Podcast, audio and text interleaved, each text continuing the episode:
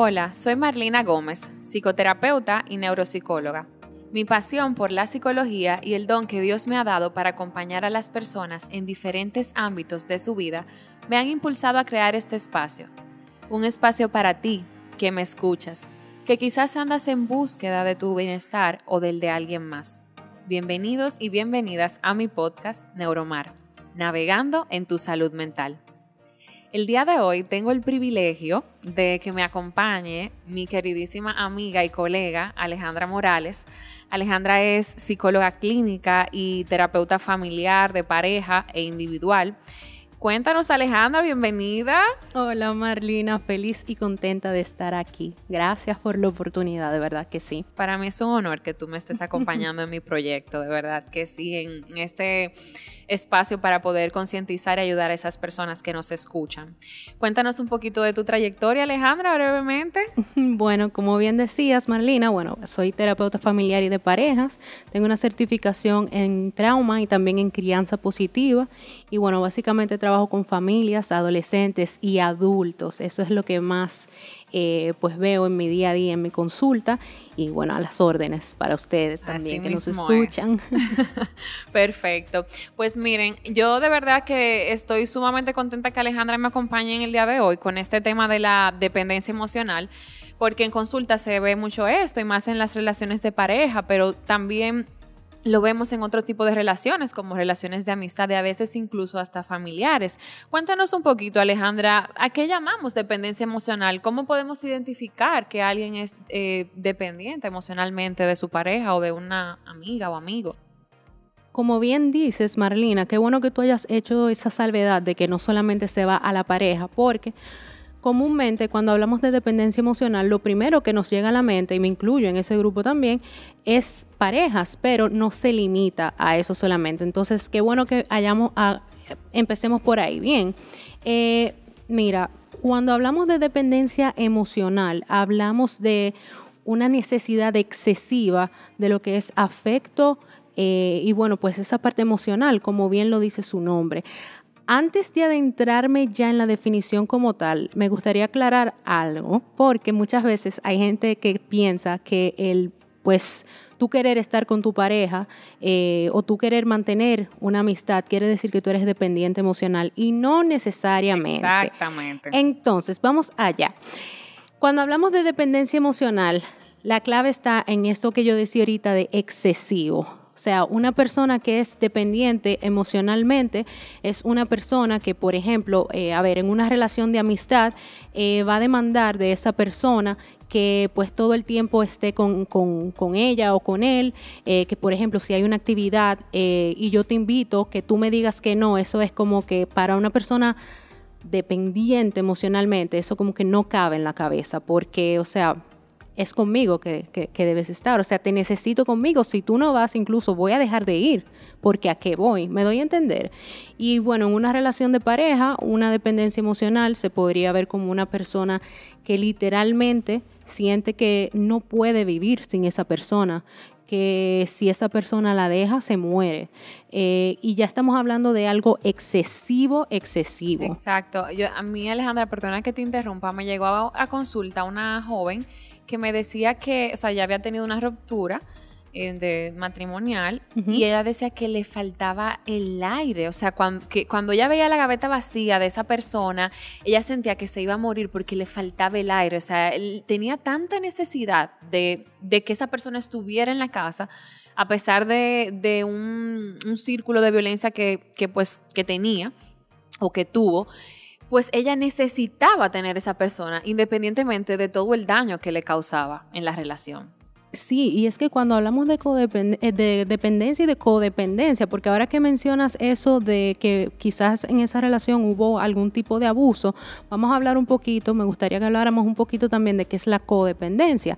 Eh, pero cuando hay una dependencia eh, a nivel general, bien, hay, cambios a nivel fisiológico y a nivel cerebral también. Entonces, cuando hablamos de una dependencia emocional, pues esa persona literalmente puede tener esa sintomatología que dices, es que yo, yo siento que me falta el aire, siento que tengo una presión en el pecho y a nivel cerebral esa persona también, pues esos... Eh, todos esos neurotransmisores ahí están jugando un papel muy importante, porque ¿qué pasa? De nuevo, es que yo siento que te necesito. ¿Por qué? Porque al tenerte cerca, al contar con tu presencia, lógicamente, y tú que eres eh, pues neuropsicóloga, me puedes corroborar ahí, mis niveles de dopamina y mis niveles de, este, ay, ayúdame que se me fue, serotonina, eh, pues se disparan. Y eso se siente chulísimo porque, ajá, ¿es o no es? Claro. Entonces, si tú te vas, eso baja totalmente, esos niveles bajan totalmente. Por ende, yo siento que si no es contigo, no puedo ser feliz. Si no es contigo, no puede ser nada. Y déjame decirte algo.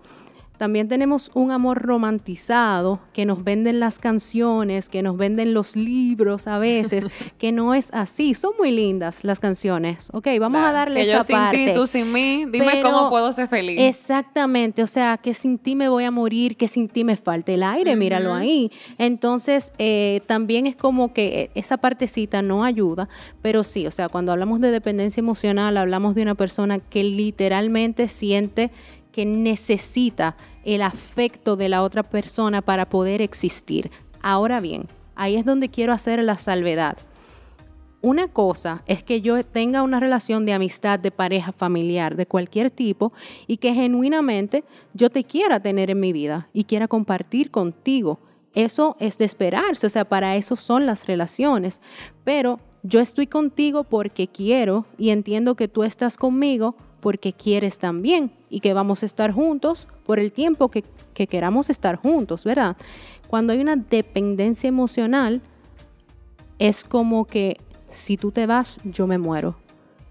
En algo que sea sano, es como que si tú te vas, bueno, pues yo te voy a llorar, yo voy a sufrir porque me va a doler, Claro. pero mi vida continúa. ¿Me doy a entender?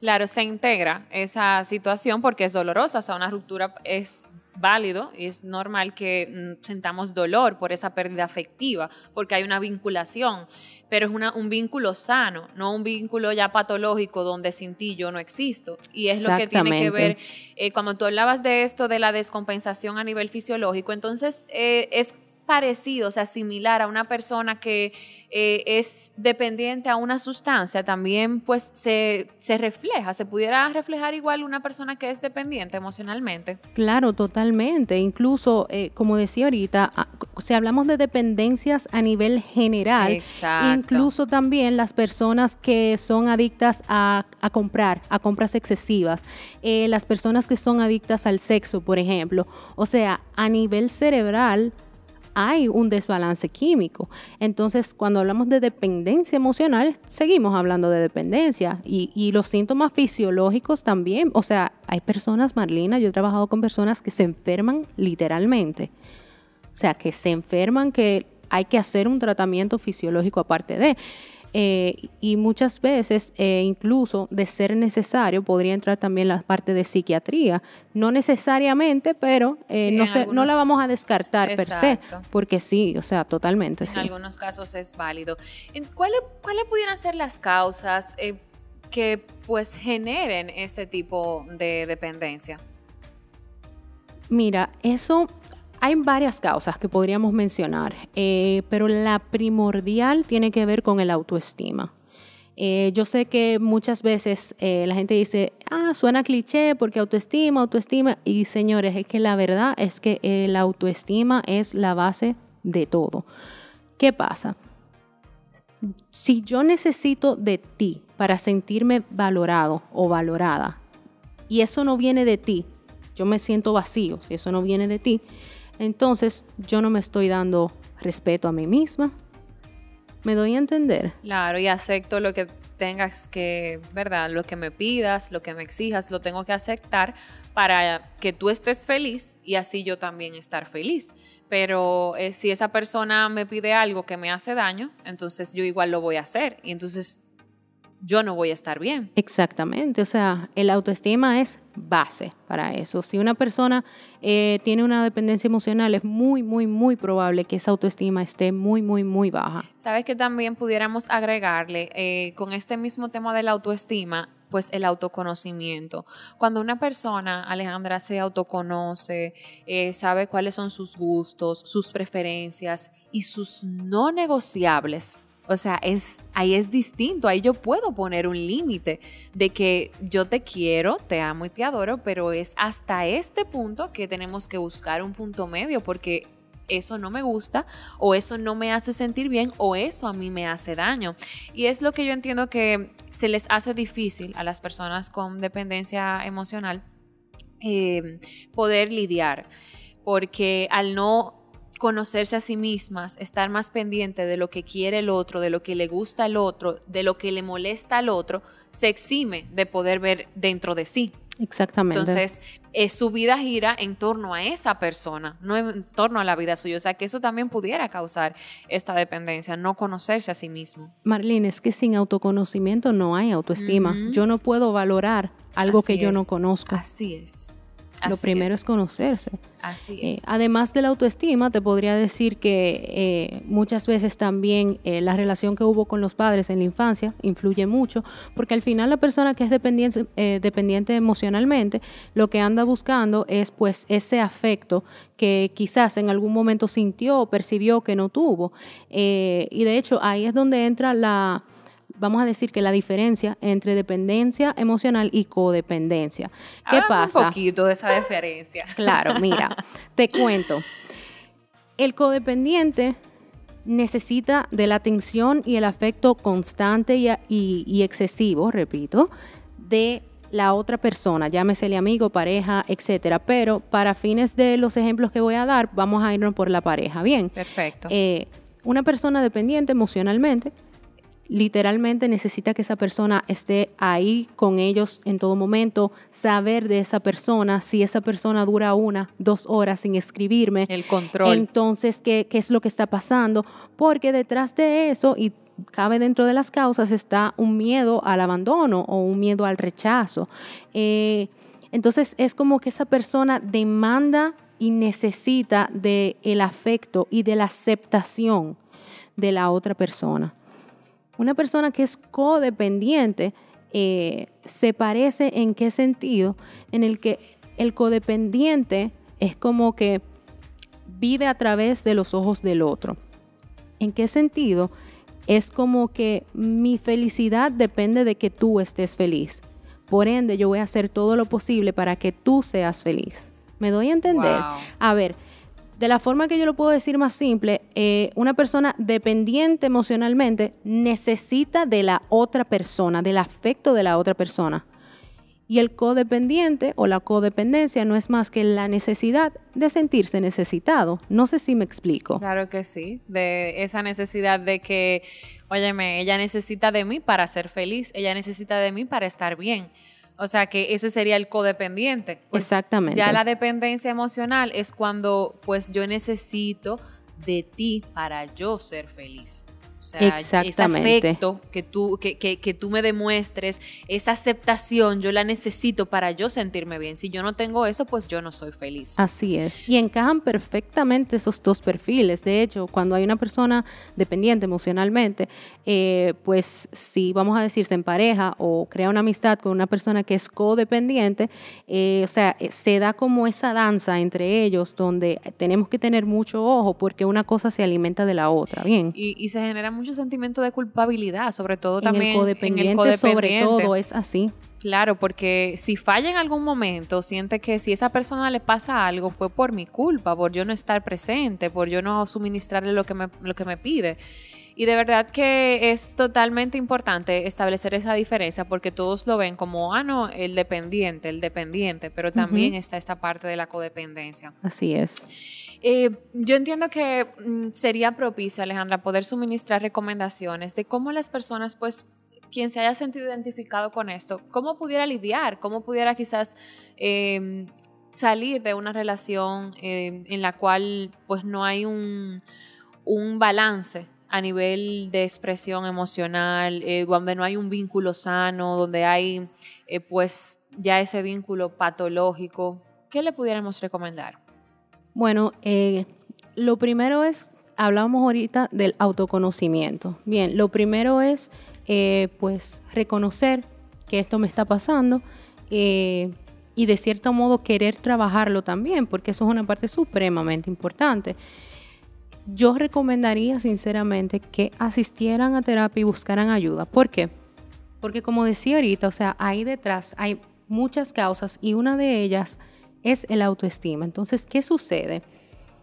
No es solamente salir de una relación, porque quizás, bueno, ya la relación se acabó, veo que no me morí, pero normalmente va a buscar rápidamente otra pareja, porque el dependiente emocional no sabe estar solo, se le hace muy difícil, porque acuérdate que mi valoración depende de lo que venga de ti. Exacto. Entonces, si no viene de fuera, tiene que salir de mí y yo no me la sé dar. Exacto, o sea que tiene que haber un proceso de sanación, Alejandra, tiene que haber un proceso donde eh, la persona eh, pueda trabajarse, reconocer de dónde vienen quizás esos vacíos emocionales, ese deseo de reconocimiento, de aceptación a nivel externo, porque no es que en totalidad, pero es cuando es, excesivo, cuando es excesivo, como tú comentaste, ahí es que entra lo patológico, o sea que es necesario que la persona reconozca y busque ayuda para sanar y no repetir ese patrón en otra relación.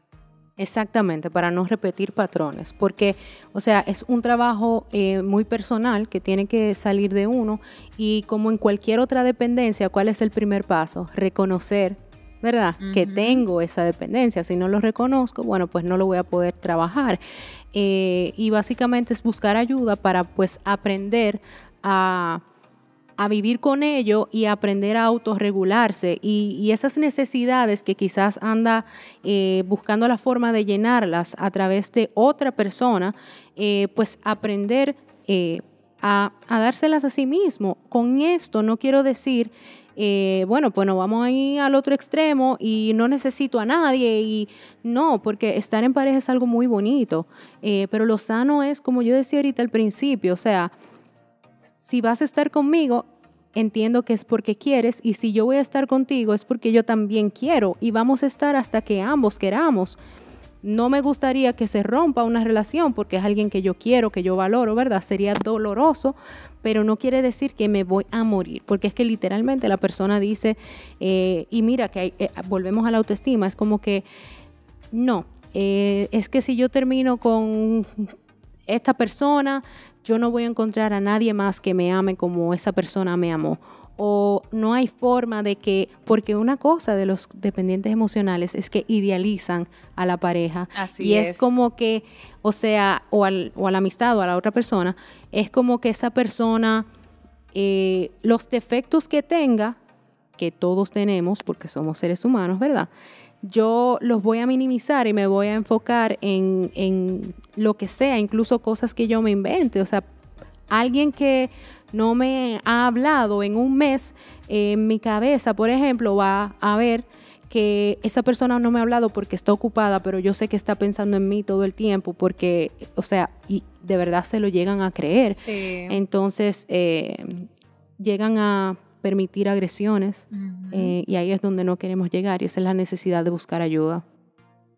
Así es, idealizan y también tienen mucho temor a esa soledad, eh, efectivamente, em, hasta llegar a, por ese temor a la soledad, llegar a permitir regresar con esa persona y en este caso de las agresiones, pues también permitirlas y minimizarlas y también excusarlas. O sea, él me pegó porque yo hice algo que no estuvo bien, es que yo peleo mucho. Ya empiezan a utilizar el mismo discurso que el agresor pues le, le muestre. Así es. De verdad que sí. Em, de verdad que algo, un factor de protección para esto de la, de, de, la dependencia emocional serían las fortalezas y la, la, y la autoestima. O sea, esto sirve como un factor de protección frente a esta dependencia emocional, nosotros conocer en qué somos buenos, conocer nuestras riquezas, nuestras eh, cualidades, nuestras habilidades y también nuestros defectos y saber en qué modo, en qué nivel podemos llegar a un equilibrio eh, como pareja o en una relación de amistad para que yo pueda exigir de manera asertiva Mm, y defender mis objetivos, defender eh, mis opiniones y que se respeten mis, eh, ¿verdad? Todo lo que yo em, pues propongo sin necesidad de llegar a el chantaje emocional. Exactamente, tú dijiste una palabra que para mí es clave, que es balance, o sea, en toda relación, sea de pareja, familiar, de amistad, la que sea, eh, debe haber un balance y las relaciones son de 100 y 100. Eh, yo voy a exigirte que tú eh, respetes mis valores, pero yo también tengo que estar consciente de que yo voy a respetar los tuyos también y de que al final cada quien viene como con una mochilita de experiencias de su propia vida eh, y van a ser diferentes a las mías. Entonces es como aprender a tener ese balance de hay cosas que yo acepto, hay cosas que no acepto y no soy flexible en ese ámbito, pero el otro también. Entonces, eh, de nuevo, para no irnos a un extremo de que, ah, pues no voy a estar con nadie, eh, porque ese miedo también es como que quizás se puede convertir en otra cosa y por eso es que hay que trabajarlos. Pero si se trabaja, se puede llegar a tener una relación maravillosa con uno mismo y por ende, bueno, eso se extrapola a las relaciones interpersonales. Claro que sí.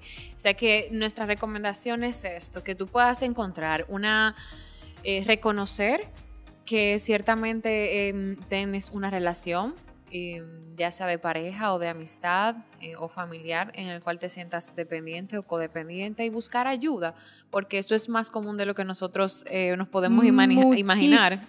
Exactamente. Y, y pues lograr sanar para no repetir esos patrones en relaciones venideras. De verdad que muchísimas gracias Alejandra por acompañarme en este tema del día de hoy. Yo sé que a muchas personas le va a interesar porque somos seres sociales y nos vivimos relacionando día a día y pues muchas veces vemos comportamientos y los pasamos por alto. Vemos que en una relación en un momento me alza la voz y yo me quedo callada y, pido perdón, no, no, no, está bien, está bien. Y vuelvo y lo sigo permitiendo, lo sigo permitiendo y ya no es, una, eh, no es que me va a alzar la voz, ya es que me va a levantar la mano.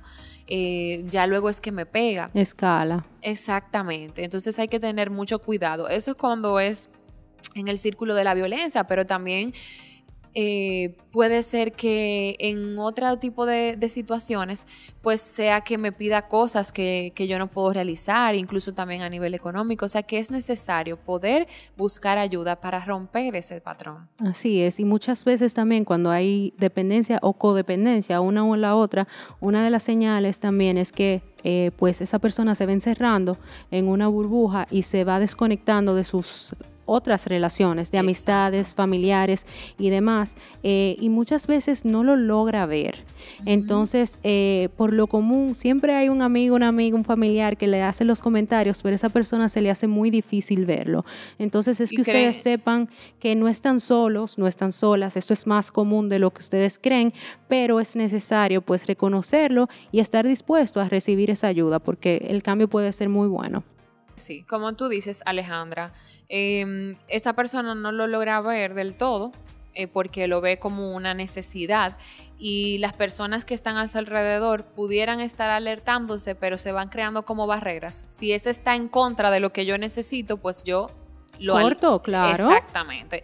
Y cuando tenemos eso, nuestro círculo que sería de apoyo, pues ya no estaría presente a la hora de nosotros poder lidiar con una situación eh, futura que pudiera empeorar, como ya mencionamos. Y ahí viene un tema que no voy a entrar en detalles porque eso es otro tema aparte, pero ahí se da lo que llamamos vergüenza tóxica, porque entonces, ¿y ahora quién va a estar ahí para mí? Tanto que me lo dijeron. Entonces, eso también se trabaja en los procesos de sanación. Así es. No, Alejandra, si tú y yo nos quedamos aquí, mira, no, no acabamos, no, terminamos. Yo te dije que me hay que mandarme a callar.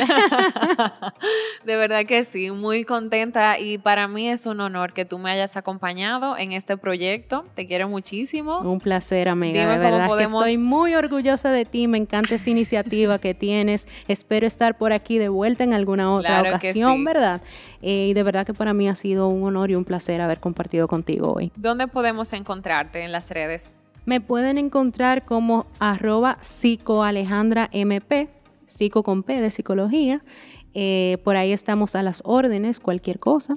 Excelente, pues muchísimas gracias y gracias a todos ustedes por llegar hasta aquí.